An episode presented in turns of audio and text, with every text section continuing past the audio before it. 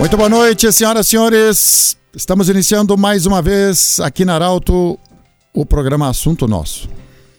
Programa que sempre vai ao ar nas segundas e nas quintas-feiras entre 20 e 21 horas para trazer assuntos relevantes da nossa comunidade. O assunto nosso sempre traz como pauta aquilo que é importante para você, para nós, para a evolução da sociedade, da comunidade, enfim. As notícias em construção.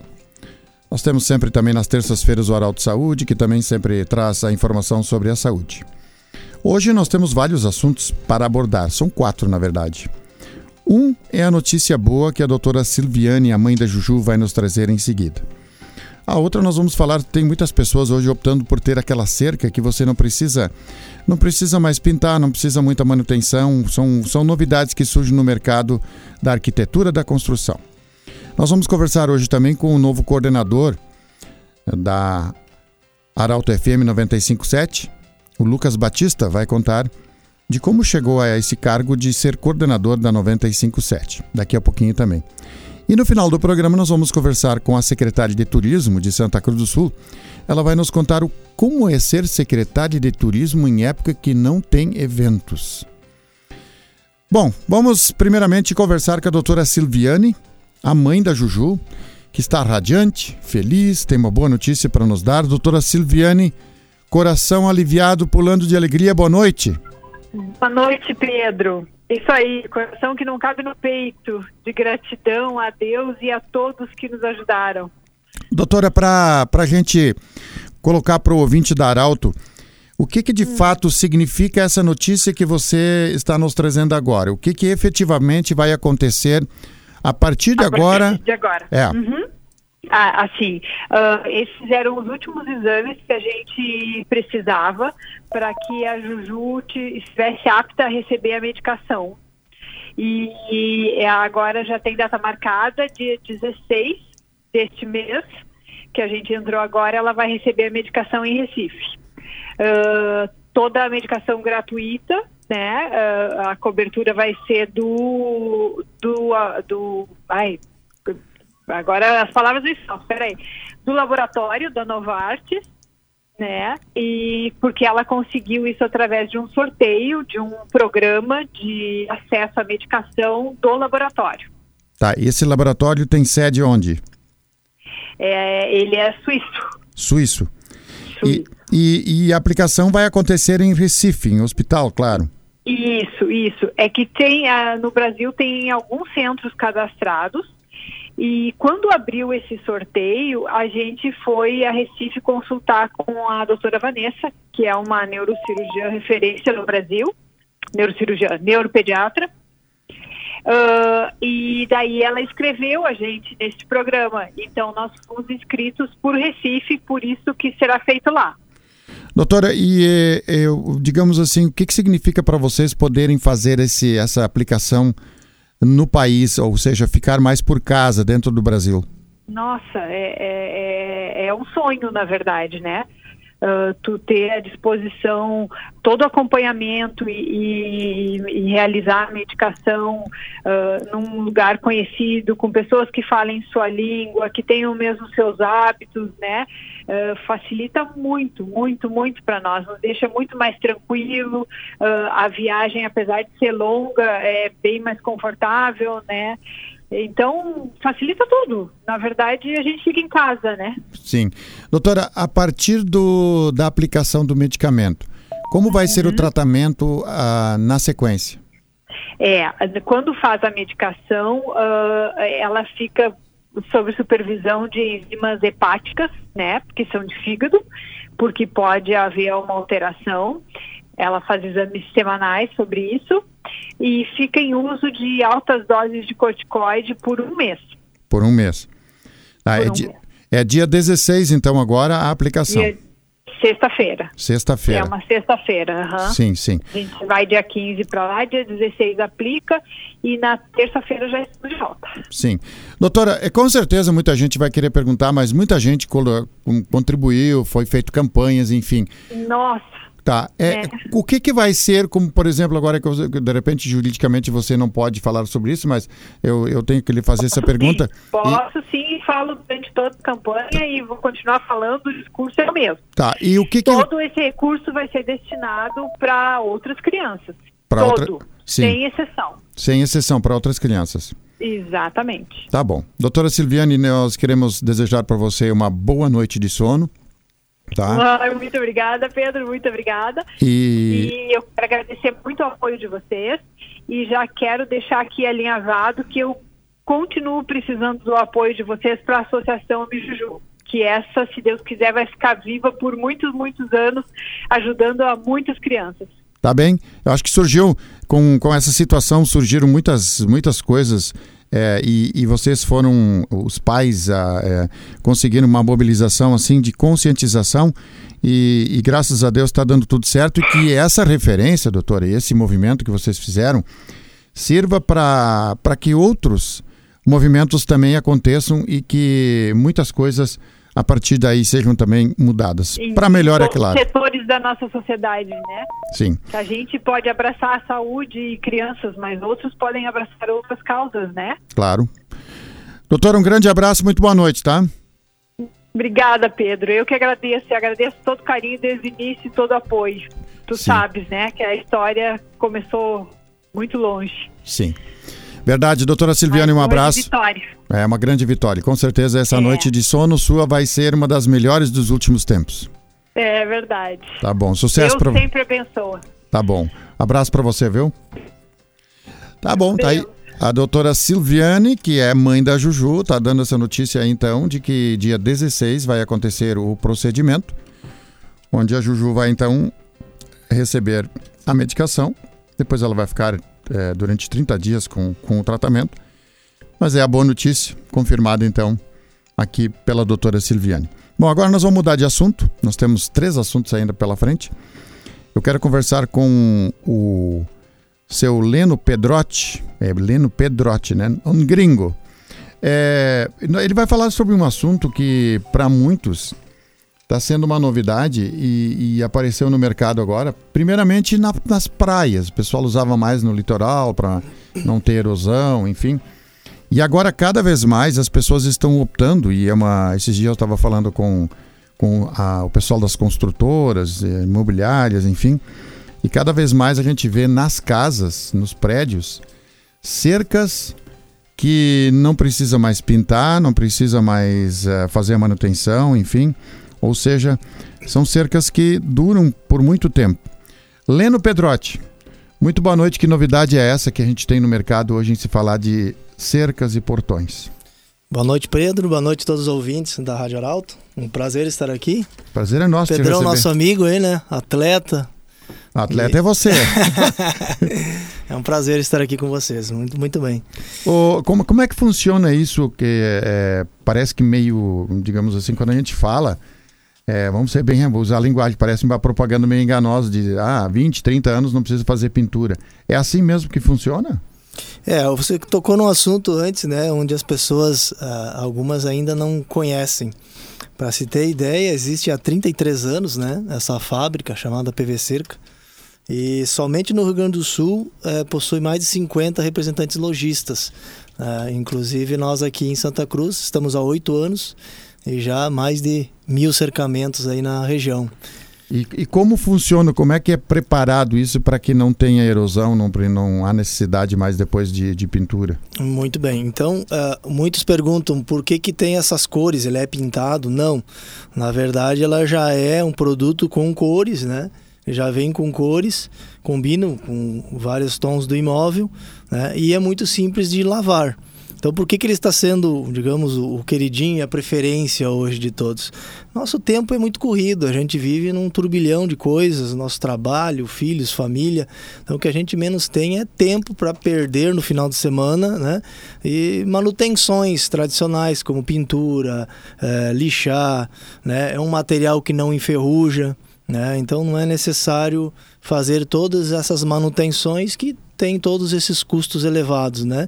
Então, com o passar dos anos, inclusive, ela fica com aparência constantemente nova. Sim, e como é que funciona quando se fala, por exemplo, de segurança, nesse, nesse caso ali? Como é que é a questão de segurança? Muito bem, a durabilidade então da PVC é um dos principais benefícios também, porque externamente há o PVC, né, que é um polímero especial, tratado, desenvolvido, né, e ela tem uma, uma resina importada que faz uma vitrificação no lado externo, ou seja, fazendo com que ela fique toda preparada para esses anos no sol e na chuva.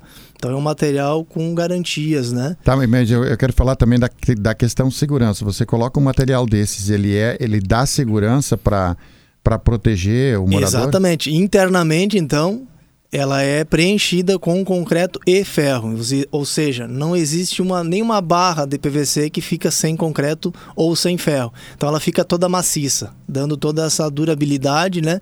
E essa qualidade, esse design que fica externamente, e internamente toda essa essa durabilidade e resistência. E qual é o menor porte que pode ser instalado?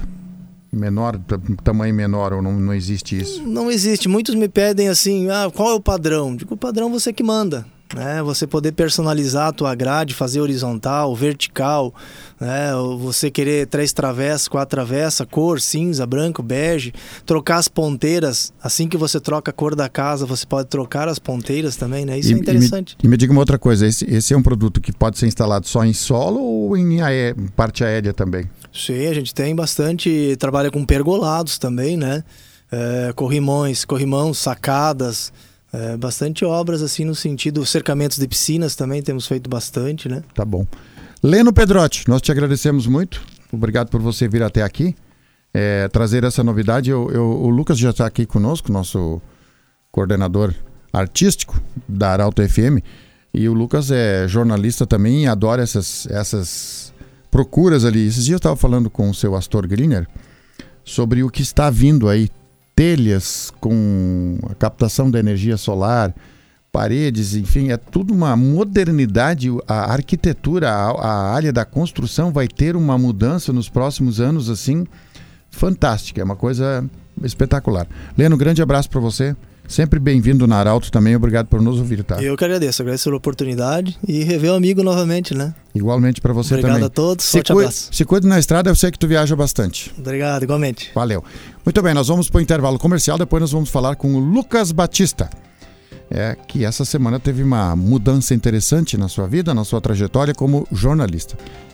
É, e nós temos, a partir de agora, na nossa presença aqui, o Lucas Batista, que é jornalista é, que na segunda-feira foi anunciado como o novo coordenador artístico da Arauto FM.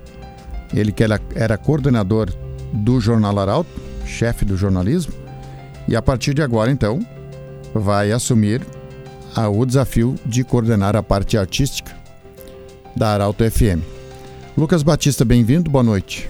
Muito boa noite, Pedro. Boa noite, Augusto. Boa noite para toda a audiência da 95,7. Lucas Batista, é, eu sei que durante. lhe conheci trabalhando no Jornal, no jornal Arauto, aquele menino, sempre com a máquina fotográfica, enfim. É, como é que começou a tua história no jornalismo? Pois, a minha história no jornalismo, Pedro, acho que ela vem lá da infância e eu sempre conto isso. É, lembro de programas de televisão que eu acompanhava e imitava, brincava em casa. E ao longo dos anos o rádio acabou de me, me despertando e eu era um ouvinte assíduo. Isso a gente relembrou nessa semana também nos bastidores da rádio. Lá em 2011, né, quando a Arauto FM surgiu, eu ouvia a rádio desde o caráter experimental. Dia que eu descobri, olha, a Arauto FM estreou a programação, tem tá, tem música rodando, lá no dia 15 de outubro de 2011. E desde então que eu descobri a rádio, eu fui sempre um ouvinte muito assíduo. E participava dos programas, inclusive eu, eu fui algumas vezes na rádio também é, conversar com os locutores e conhecer um pouco mais é, da rotina. E em 2014, é, quando eu completei então o ensino médio, eu comecei o curso de jornalismo. Era algo que eu sempre queria, sempre busquei, e em 2014, então, comecei o curso de jornalismo na Unisc. É, trabalhei depois na Agência Experimental de Comunicação da universidade, do curso, no laboratório de rádio da Unisc também. E em 2015, então, eu comecei no Grupo Arauto. E eu comecei trabalhando no jornal Arauto. E ali então fui conhecendo mais da rotina do rádio e participei de boa parte né, da, da história da Arauto FM também, as ativações dos estúdios, a nova Arauto FM em, em Mato Leitão, depois em Venâncio. Então eu faço parte de boa parte da história da Arauto FM também. Sim. O, você é natural de Veracruz, né? Sim. Natural de Veracruz. E os seus pais, algum outro familiar tem história com o jornalismo? Não, não, Pedro. Eu sou o único da família que optei pela área da comunicação. E o que, Lucas, é, quando a gente fala, você que entrou em 2015 já no, no jornal, e aqui você atribui esse crescimento rápido de logo virar coordenador, porque o Jornal Arauto também é, surgiu aí o Portal Arauto, o jornal evoluiu, veio mais para próximo também de Santa Cruz, é, inclusive mudou a, a, a, marca, enfim. É, como, como você, é, digamos assim, interpreta hoje a, o momento do jornalismo nas esferas, rádio, jornal, portal? Acho que uma palavra, Pedro, resumiria isso, que, que é a questão da integração. Desde o princípio, quando eu comecei no jornal, enfim, era então o jornal e a rádio, não tinha o portal Arauto ainda, e nós buscamos desde o início a integração das equipes. É, nós somos um grupo de comunicação, então dá importância de todo mundo trabalhar unido. E hoje a gente percebe que o jornalismo ele exige a questão da multimedialidade. O uhum. que, que é isso? O profissional ele vai produzir um conteúdo e ele vai pensar, eu vou produzir esse conteúdo e ele vai ser disponibilizado, seja no jornal, seja no portal, seja na rádio, independentemente da plataforma. Né? Então isso foi uma coisa que eu sempre busquei desde 2015, depois com a chegada do portal, o nascimento do portal em 2016, isso foi se intensificando. E a gente foi integrando as equipes, a integração da equipe do jornal, depois com a equipe do portal. Foi, enfim, a gente foi agregando né, mais pessoas, agregando a, a equipe e ao longo dos anos, então, buscando sempre é, ser um profissional multimídia, conhecer todas as áreas. É, hoje o jornalista ele não pode ser mais tão especialista numa área. É importante é, conhecer, enfim, mais a, a, aprofundar uma área, sim, mas é importante também que esse jornalista conheça um pouco de cada editoria que a gente chama. É uma editoria de polícia, de política, de esporte, de economia. Ele, o jornalista hoje precisa entender um pouco de cada coisa e também ser esse profissional multimídia, então, para atuar na rádio, atuar num portal de notícias, atuar no meio impresso, até mesmo na televisão.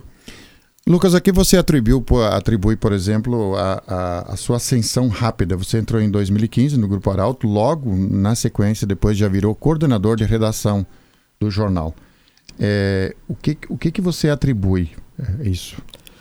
É o que eu vinha comentando sobre essa questão multimídia, uh, Pedro. É, sempre busquei, desde o, de o início, isso e uma questão de proatividade, é, de buscar é, me integrar com as pessoas, de buscar sugerir coisas, é, fazer parte dos projetos, é, estar junto com, com, com quem estava é, buscando novidades, é, tendências, enfim, estar nessas, nessas equipes sugerindo coisas e a, acredito que muito vai disso. E se eu posso deixar como dica para as pessoas que estão ouvindo neste momento é que seja uma pessoa proativa, que seja uma pessoa que sugere, mesmo que às vezes a tua sugestão não seja aceita, mas ela é importante.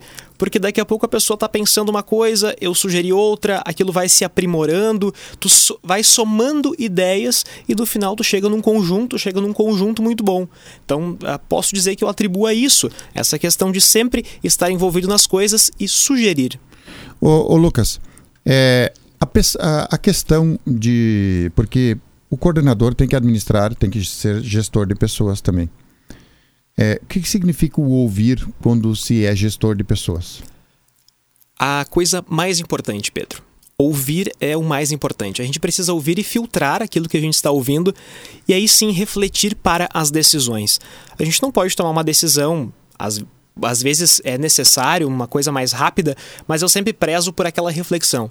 Eu vou ouvir, eu vou refletir, eu vou assimilar aquilo para depois então tomar essa decisão. E quando a gente toma a decisão, é importante que a gente tome essa decisão muitas vezes de uma forma conjunta, ou que pelo menos a gente é, troque ideias, a gente analise esses prós e contras. A gente não deve tomar uma decisão de uma forma muito rápida e uma decisão muito tua. O coletivo, para mim, sempre é muito importante. O que que significa na, na tua visão hoje, a, digamos assim, esse link do mundo moderno, mundo digital? A gente fala tanto do fake, é, é, fake, essas coisas todas, mas todos nós sabemos que a gente precisa da internet. Hoje o rádio evoluiu muito com a internet. É, todo mundo dizia, não, agora com o surgimento da internet o rádio vai dizer. Hum, pelo contrário, o rádio ficou fortalecido. O, o próprio jornal também, o jornal, enfim. É, nesse momento, qual, qual é o link que você faz com esse mundo digital com o mundo dos veículos oficiais, como rádio, jornal e portal? Os veículos de comunicação como um todo, Pedro, seja ele jornal, seja ele rádio, enfim, TV, eles precisam estar na internet. A internet ela acaba sendo uma vitrine e ela acaba sendo aquilo que chama o leitor para os nossos conteúdos. Por exemplo, hoje, não tenho dados precisos, mas sei que boa parte dos acessos, a maioria dos acessos do Portal Arauto, que é um site de notícias do Grupo Arauto de Comunicação, ele vem através das redes sociais, principalmente do Facebook. Então, ele precisa estar lá. Hoje nós vamos fazer um conteúdo do jornal. Nós também replicamos as nossas páginas, os prints das nossas páginas no Instagram. É de lá muitas vezes que as pessoas, ah, eu vi tal conteúdo que está no jornal, eu vou assinar o jornal, eu vou comprar o jornal, né? eu vou buscar ah, com quem tem o jornal para poder ter acesso a esse conteúdo. Então hoje as coisas precisam estar na internet, eu vejo muito como uma vitrine para os veículos de comunicação. Há necessidade, então, de estar inserido em Facebook, em Instagram, em redes sociais como um todo. E, claro, as notícias também, isso se criou ao longo dos, dos, anos, é que o portal de notícias trabalha muito com a questão é, factual. Aquela notícia do dia, o acidente que aconteceu agora, aquilo que está acontecendo naquele momento. E ao mesmo tempo que o, o portal, a internet trabalha com essa instantaneidade, o jornal ele busca um conteúdo mais aprofundado. E é isso que a gente tem trabalhado ao longo dos anos. Ele se, o jornal hoje ele caminha mais para um caráter de revista. Pedro. Então, é, eu vou noticiar o acidente no portal, um exemplo, tá? Vou noticiar o acidente no portal, mas no jornal eu não vou noticiar apenas o acidente. Eu vou contextualizar aquilo. Daqui a pouco fazer um levantamento. Ah, nos últimos seis meses, quantos acidentes aconteceram naquele local? Quais são os motivos que podem mais levar aquilo? técnico. É um jornal. A gente chama na graduação de jornalismo interpretativo. Uhum. Né? A gente vai buscar contexto, vai buscar entender e aprofundar aquele conteúdo. Isso é premissa hoje, na minha visão, do jornalismo impresso. Ô Lucas, o que, que serviu para você como escola? Hoje você agora você vai é, se focar exclusivamente em rádio, mas como foi a escola de no jornal é, de ter esse foco? É, como a gente falou, ter o ponto, contraponto, investigar bastante antes de, de colocar no jornal. Porque é... depois que está lá escrito, não tem mais como apagar. Exatamente. É uma responsabilidade muito grande, né, Pedro? Quando. E, e, não apenas no jornalismo impresso, jornalismo como um todo. Seja ele televisivo, seja ele no radiofônico, digital, impresso, tudo. O jornalismo ele trabalha com credibilidade. E recentemente, agora por ocasião dos 34 anos do jornal e 4 anos do portal, nós entrevistamos o presidente da Associação Nacional dos Jornais. E ele comentava uma das frases que eu lembro é que o, o jornalismo ele vende confiança. Ele precisa vender. As pessoas precisam ler o jornal, acessar o portal, ouvir a rádio e ter a certeza que aquele conteúdo que está sendo veiculado ali é um conteúdo verídico. Né? Lucas, como fazer isso? Como fazer isso? Porque hoje nós temos na rede social as pessoas julgam, condenam, absolvem é, as pessoas desabafam, eu vejo muito desabafo de sentimentos, de frustração de relacionamento, enfim. A gente vê isso. É, como trazer essa internet para dentro do, do, do, jornalismo hoje, é, fazendo essa diferença e, e fazer o jornalismo ser confiável? Pedro, é muito filtro. Tá? Nós recebemos diariamente muitas sugestões de matérias, é, enfim, problemas da cidade, problemas do dia a dia, e é necessário um filtro muito grande. Ah, avaliado então as matérias, enfim, que vão entrar no jornal depois de uma reunião de pauta, a gente vai buscar é, é, conferir essas informações, se elas de fato aconteceram, se isso é credível. E, e isso, essa necessidade, eu vejo que é, é do jornalismo. Isso não acontece na rede social, como tu comentava. É, o, hoje a pessoa tem, a sua, tem o seu Facebook, tem o seu Instagram, o seu WhatsApp, ela fica disseminando a notícia que ela recebeu, que ela ouviu, ou que ela viu, mas não, não checou, não tem informação verdadeira. Não, eu e... ve... Inclusive, muitas vezes eu vejo o seguinte: será que é verdade? As pessoas colocam o, fa... colocam o assunto, será que é verdade? E o que, que acontece? A, quando as pessoas colocam dúvidas nesse conteúdo que está posto nas redes sociais, para onde essas pessoas vão? Uhum. Essas pessoas vão para os portais de notícias, essas pessoas vão para o jornal e essas pessoas ligam o rádio. Então é por isso da, no... da importância do jornalismo e da importância do nosso papel de divulgar somente informações que sejam eh, checadas, que sejam verificadas, que sejam verídicas. Lucas, qual é a diferença do, por exemplo, você receber um, um release? Nós recebemos muito, nós temos as agências que produzem, e do jornalista acompanhar o fato com o olho dele que, que acontece? O release, é, para que a audiência daqui a pouco esteja nos escutando, não sabe o que, que é um release, né? O release é aquele texto encaminhado pela assessoria de imprensa. Uma empresa tem uma assessoria própria de imprensa uhum. e encaminha então o release para os veículos de comunicação e gostaria que o release fosse publicado então na íntegra no jornal. O jornalismo, e a gente tem trabalhado muito isso, é de nós buscarmos essa informação, nós conferir essa informação e nós redigirmos nosso texto da maneira que nós acreditamos que seja o melhor para o nosso leitor, para o nosso ouvinte. Né? O, o release ele costuma mostrar apenas um lado, né, que é o lado da empresa, que é o lado positivo. Não significa que o jornalismo que nós fizemos é um jornalismo que vai contar o que não é bom ou negativo. Não, pelo contrário. Só que nós apontamos muitas vezes dois caminhos. Ah, nós vamos falar de um problema que tem na cidade. Ok, mas nós vamos falar também como esse problema pode ser solucionado.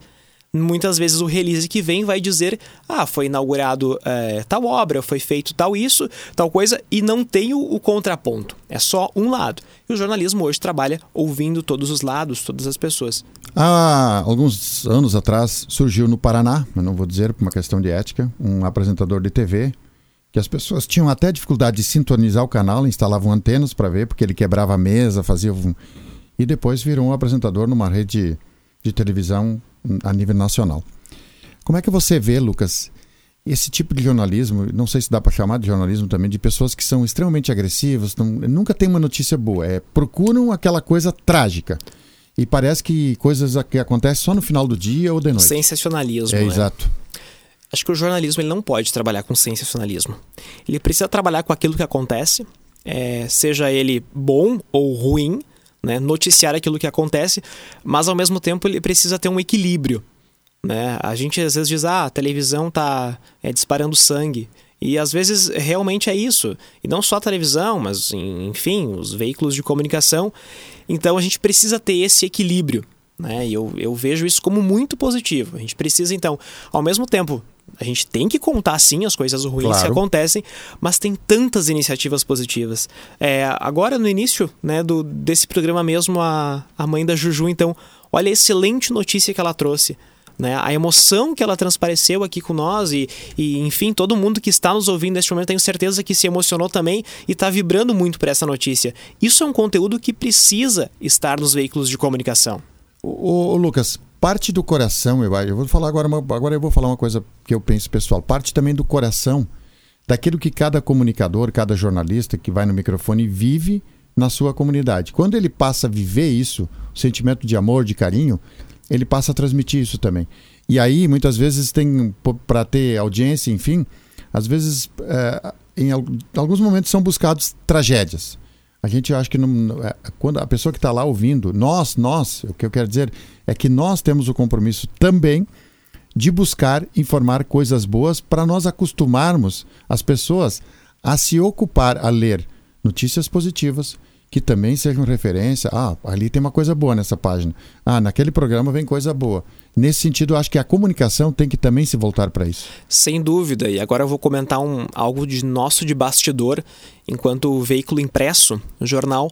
Na nossa reunião de pauta, que nós uh, sempre temos a cada, a cada edição para definir o que, que é o conteúdo do impresso, é, no, a gente faz esse, é, a gente elege. Ah, esse aqui é um conteúdo é mais positivo, esse é um conteúdo mais negativo, e nós e a gente tenta buscar sempre esse equilíbrio.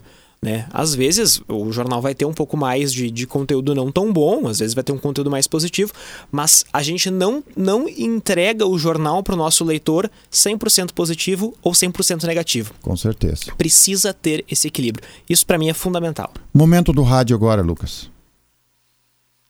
Atual momento do rádio. É.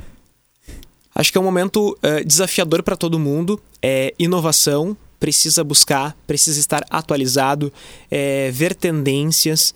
Né? A gente vê que tem emissoras de rádio hoje buscando é, estar cada vez mais na internet, buscando levar os apresentadores, mostrar os, os, apresentadores em vídeo também. Isso tudo são coisas que precisam ser, na minha visão, é, avaliadas, precisam ser ponderadas, mas se precisa olhar muito porque uh, as tendências que o jornalismo, enfim, a comunicação como um todo está caminhando.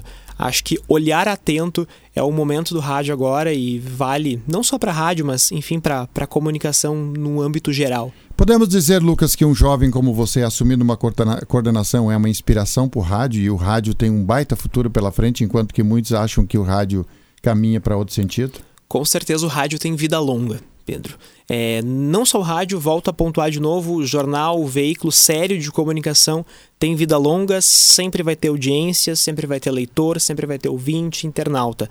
É trabalhar é, comprometido, trabalhar com seriedade, com credibilidade, que todos os veículos de comunicação têm uma vida muito longa. Eu achei muito interessante o, o, o slogan da cobertura das eleições do Grupo Arauto, credibilidade é nosso patrimônio. Lucas, sucesso para você como coordenador artístico da Arauto FM. Tudo de bom. Todos nós estamos aí disponíveis para contribuir para que continuemos com o sucesso aí. E um abraço também para o Tiago Rocha, que, que era até o momento o coordenador artístico, que iniciou a rádio, né? Um abraço para ele também. Sucesso na sua caminhada. Obrigado muito, pela visita. Muito obrigado, Pedro. Obrigado pela oportunidade também. Excelente noite para todo mundo. Valeu. Lucas Batista coordenador artístico da Arauto FM. Na sequência, nós vamos conversar com a secretária de Turismo de Santa Cruz do Sul. E agora nós temos aqui a visita da Karina Inês Panque da Silva. Ela que é secretária do Desenvolvimento e Turismo de Santa Cruz do Sul. Secretária, eu quero lhe agradecer muito, muito mesmo, por você disponibilizar esse tempo de nos visitar e falar para o ouvinte da Arauto e responder essa pergunta difícil a pergunta é fácil de fazer, mas eu tenho certeza você, como secretário de Desenvolvimento e Turismo, deve refletir muito. Como é fazer turismo, desenvolvimento em época de pandemia? Muito boa noite. Boa noite, Pedro. Boa noite, ouvintes da Arauto. É um prazer estar aqui com vocês. Muito obrigado. Bem, como tu falou, a pergunta é fácil, mas a tarefa é bastante complexa, né? Uh, tempo de pandemia nos trouxe uma realidade totalmente diferente, um ano sem eventos, um ano onde a projeção de Santa Cruz através de eventos como Oktober, Enarte e outros ou todos tantos eventos que nós temos aqui não está acontecendo. Mas também trouxe a possibilidade da gente poder olhar o turismo de uma forma totalmente diferente, né? Antes, uh, a gente via o turismo de Santa Cruz só trazido por eventos. Mas não, Santa Cruz tem muitas belezas que a gente consegue perceber, ou conseguiu perceber de uma forma diferente agora na pandemia. E também trouxe a possibilidade de quem antes buscava o turismo fora, agora buscar o turismo em Santa Cruz do Sul. Uh, se a gente for olhar, por exemplo, as nossas belezas naturais no interior de Santa Cruz. Nós temos várias rotas, tipo a Rota Germânica de Rio Pardinho, a Rota Germânica da Colonização Alemã de Boa Vista, ou outros lugares que encantam, mas que antes não eram tão percebidos quanto agora. Estão agora mais em voga, estão agora mais acentuados. E essa pandemia trouxe com que a gente consiga perceber isso e consiga também dar uma parada para um planejamento do, do, turismo de uma forma totalmente diferente. A pandemia, não sei se você concorda, Karine, a pandemia fez com que a gente se, eh, se olhasse, nós olhar para nós mesmos em muitas situações. Em casa, arrumar. E aí a gente olha para aquilo que nós temos. Talvez muita gente não pegou o carro para passear no interior de Monte Alverne, né, São Martinho, para aquelas regiões. Talvez as pessoas não tinham ido ainda Não, vamos dar uma volta. Para onde vamos? Vamos para aquela região ali. É mais ou menos nesse sentido, você concorda que a gente começou a se ver também? Com certeza. A gente vivia numa corrida do dia a dia. Né? A gente não conseguia parar para olhar para o lado. Uhum. A gente tinha uma rotina que começava de manhã, de noite ia para casa, sem olhar para o lado. E essa pandemia trouxe então essa parada. Né? Então a gente conseguiu, de repente, perceber belezas que antes a gente não via. Ou procurar caminhos, procurar meios de turismo ou de passeio que se fosse numa época normal ou antes da pandemia, talvez a gente jamais teria pensado. É, e uma outra questão também, eu, eu, o que eu estou percebendo, como você é, é secretário também do desenvolvimento, a Silvane está mandando um abraço para você aqui. A ah, Silvane obrigada, tá, tá Silvane. Silvane está na Parceira audiência. Parceira de sempre. É, ô, Silvane, boa noite para você. Obrigada. É, foi inclusive através dela que conseguimos o seu contato. É, secretária, o desenvolvimento, a gente pode perceber que muitas pessoas, muitas placas novas estão surgindo agora durante a pandemia, de pessoas que estão vendo que é possível investir aqui. Sim. Uh, hoje ainda uma pessoa me falou, parece que Santa Cruz uh, deu uma mudança, né? Certo que várias empresas fecharam as portas, mas muitas outras empresas ressurgiram ou abriram e acharam o nosso município como um município uh, de se investir. O que, que, o que, que aconteceu? Teve gente que, através, perdeu seu emprego e é, para conseguir se manter, abriu seu negócio. Ou então outras empresas de fora vieram para Santa Cruz para investir realmente. Uhum. Né? Então, acho que Santa Cruz do Sul apresenta essa, essa esse atrativo de atrair investidores. Eu falava esses dias com o pessoal de Venâncio Soares, falava com o pessoal de Rio Pardo, a gente fala com Vera Cruz, Sinibu. O que, que significa a integração, digamos assim, a aproximação? E agora nós temos eleições esse ano, vão ser eleitos novos gestores. Mas, na verdade, o que, que esses novos gestores, o que, que você acha da integração, da aproximação? Porque Santa Cruz, Venâncio, pertinho, Santa Cruz, Vera Cruz, pertinho, Sinibu, tudo pertinho a, digamos, que nem a Serra Gaúcha. A Serra Gaúcha tem, ah, quando as pessoas saem daqui e vão em direção a Canela, já vão para Gramado, Nova Petrópolis, é um, é um caminho. São várias, vários municípios que se visitam. Qual a importância de ver esse macro, a macro região aqui para fazer o turismo também? Bom, uh, nenhuma cidade é uma ilha. Né? A gente precisa trabalhar em parcerias. Então, assim, tem atrativos que Santa Cruz não tem, mas os nossos municípios vizinhos têm. Uh, as acomodações. É, Santa Cruz normalmente tem acomodações mais atrativas que os outros municípios, mas tem também uh, atrativos turísticos dos outros municípios que Santa Cruz não tem. Então, por exemplo, uma cascata. Né? Nós temos cascatas pequenas, mas tem Sinimbu, tem Salto do Rio Pardinho, que tem uma cascata muito linda. Vera Cruz, tem a cascata do Frank, que é muito uh, linda também. Então, tem vários atrativos ao nosso redor. E eu acho que, essa parceria de vários municípios que podem constituir uma, um roteiro turístico tipo Gramado, Canela, tipo a Serra Gaúcha, ou Terra dos Vinhos, ou uh, outros roteiros, só vem acrescentar, só vem a somar ao turismo da nossa região. Como é que você vê que, por exemplo, houve toda essa ânsia, o medo da pandemia, mas parece que a pandemia, passado o medo principal da pandemia, já com tratamentos mais ou menos alinhados, expectativa de uma vacina, mas parece que as pessoas, muitas pessoas também superaram o medo de investir, de empreender. Não sei se você percebe isso. Uh, sim, né? A, a pandemia, ela no, logo no início, lá em março, ela trouxe um certo receio, uma grande recessão econômica, não só aqui em Santa Cruz, mas em todo o país.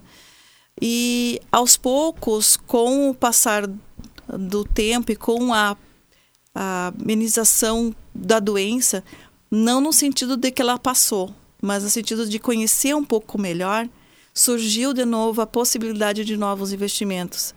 A economia de uma forma natural ela foi uh, buscando formas de se reestruturar, de se reinventar e isso também uh, possibilitou que quem tem interesse em investir, quem tenha essa disposição também tome coragem de fazer esse investimento.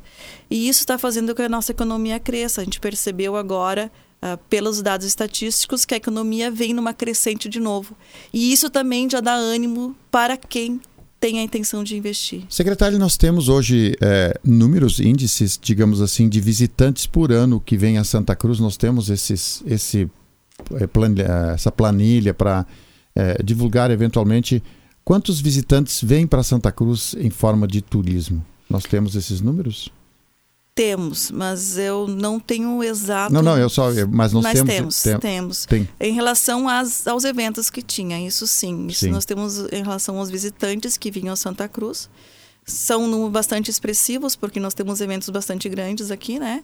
Tem, uh, além do da Outubro, que atrai um público bem expressivo, tem também a questão do, do autódromo, né? Que tem eventos.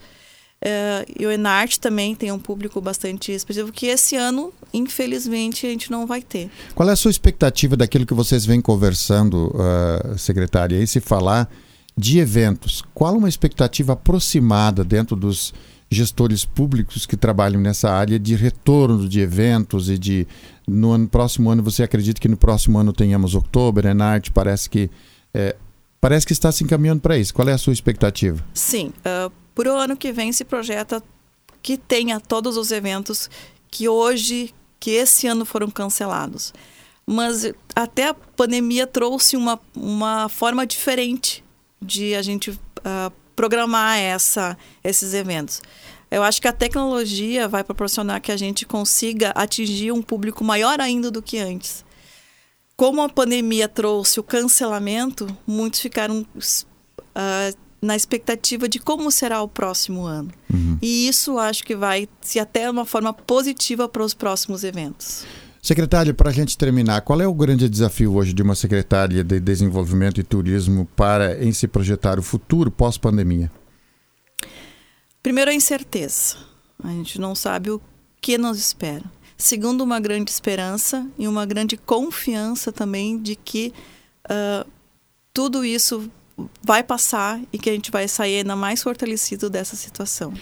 Na verdade, é, dentro de um contexto de, de, de, turismo hoje, Santa Cruz, digamos assim, em se falar de hotéis, de restaurantes, está bem servido, está bem preparado dentro da avaliação que vocês fazem na secretaria? Sim, com certeza. Santa Cruz do Sul é uma cidade onde apresenta uma rede hoteleira muito uh, bem estruturada.